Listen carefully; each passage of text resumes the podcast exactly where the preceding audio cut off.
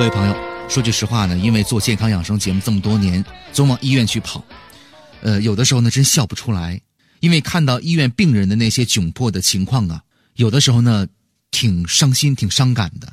呃，并不是因为我大慈大悲，并不是说因为我我我这个人心肠有多么的好，而是一种出于人本性的一种同情、一种怜悯。而且我也知道，仅仅作为一档节目，能做的事情其实非常的有限啊。你就比如说，我在这说话，对吧？你在那听，我也不知道你是男的是女的，我也我也不知道你是喜欢男的还是女的。所以我能做的就是通过一档节目，用笑着学养生的方式。让大家去学习一些健康养生的常识啊！这说完之后，我是不是特别伟大？所以呢，为了让大家心情好的话，我使出千方百计，我在这儿给大家唱首歌。我可唱了啊！你别换台啊！我是主持人，也是营养师，头疼脑热血压低，找我就可以。你要学养生，你不如听我的，又省钱来又搞笑，还没有压力。吃点没关系，喝点没关系，三天两头跑医院，活得不给力。有人学养生，就来找我们，博大精深养生经，给身体添动力。挣钱一张张，啊，花钱一沓沓儿，要房要车要媳妇儿，就是没健康，跑去上医院，积蓄全用光，车房再多没健康，人生没意义。唱完了，你还在听吗？这首歌呢，其实是一首改编，尽管不太长，但是却反映了我做健康养生节目这么长时间的一种心得吧。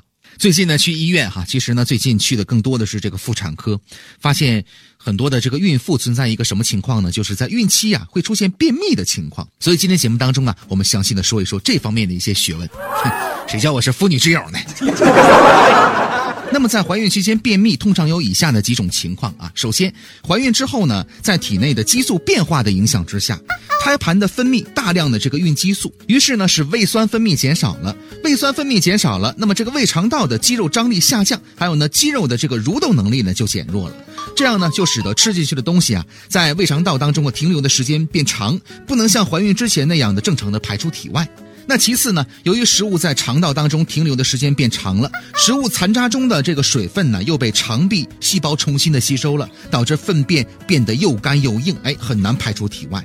那最后呢，怀孕之后啊。孕妈妈的身体活动啊，要比这个怀孕之前少很多，导致胃肠道的肌肉呢不容易推动粪便向外运行，增大的子宫啊又对直肠形成了这个压迫和阻碍，使粪便呢很难推出。除此之外，再加上呢孕妈妈的这个腹肌呀，因为肚子的变大，所以呢肌肉变得非常的软弱，排便的时候呢没有足够的压力和压迫感，因此呢即使这个孕妈妈有排便的感觉，而且也使劲去排了，即使这样也很难把粪便呢排出去。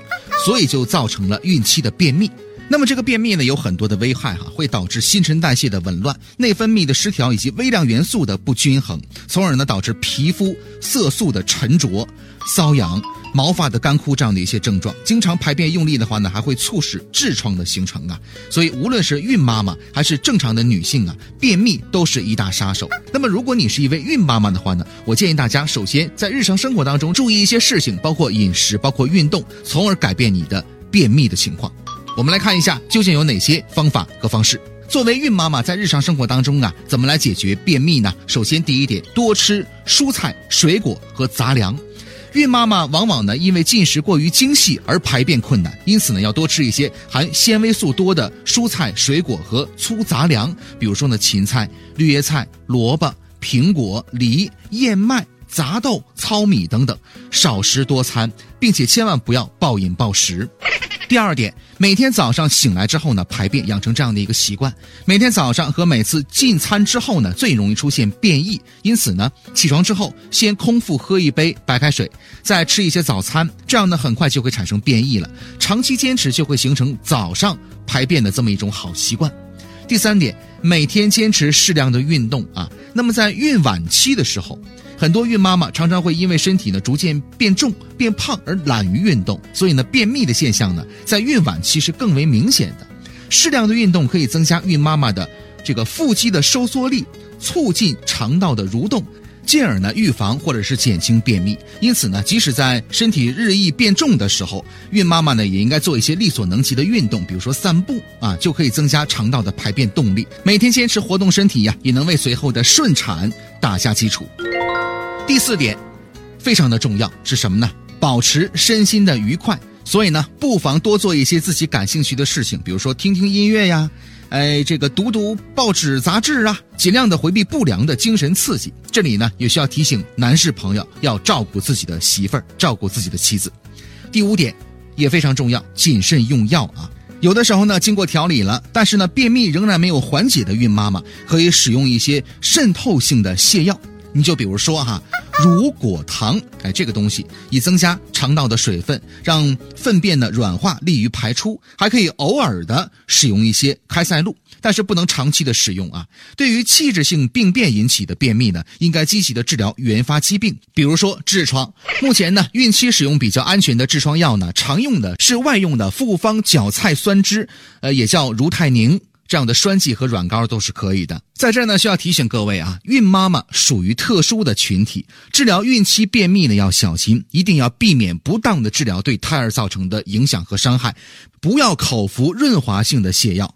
这样呢，影响肠道对营养的吸收，而且使胎儿的营养呢无法得到很好的保障。也不要服用导泻剂或者呢强刺激作用的这个润肠剂，比如说番泻叶，否则呢会使胃肠蠕动增强，引起子宫的收缩，导致流产或者是早产。提醒各位注意了。